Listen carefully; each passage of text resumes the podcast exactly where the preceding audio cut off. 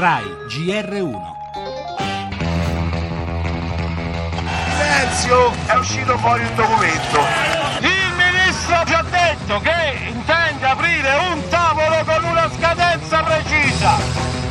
Dopo sei ore di trattative tra le sigle sindacali e il ministro dei trasporti del Rio, il compromesso. Il governo assicura che entro 30 giorni sarà emanato un decreto ministeriale che contrasti l'abusivismo nel trasporto taxi e NCC. Le parti che hanno sottoscritto il documento firmandolo condividono l'appello del governo a concludere immediatamente la protesta e a riprendere il servizio con regolarità Abbiamo concluso quello che sembra poter essere un accordo, ma al momento a noi ci lascia delle perplessità. Penso che sia legittimo e naturale. Tra le immagini della giornata resta quella di un uomo che stringe un tirapugni.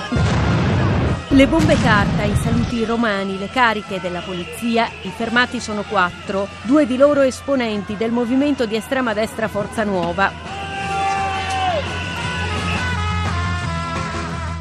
La libera concorrenza è nelle leggi e regolamentazioni eh, dell'Unione Europea, potrebbe anche venire un'altra società di taxisti estera a far concorrenza alle società italiane e sarebbe assolutamente legale e sarebbe da promuovere. Queste sono libertà fondamentali sul mercato per il cittadino.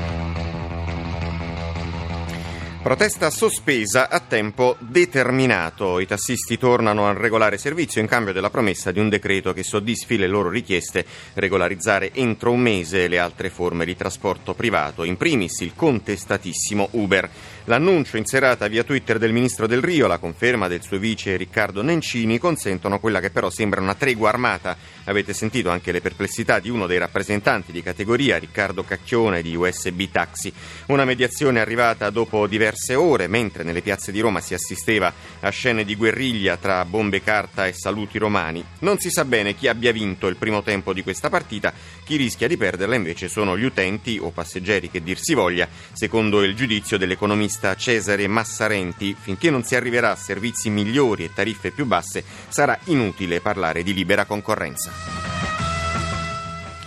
E sempre sul fronte trasporti è corsa contro il tempo per scongiurare lo sciopero di domani di Alitalia. Nel pomeriggio nuova trattativa. La politica, la scissione nel PD è ufficiale, ma Emiliano resta e si candida alla segreteria. Cronaca, l'omicidio a Roma di Luca Varani, ucciso e torturato in un festino. 30 anni a Foffo, protestano i genitori.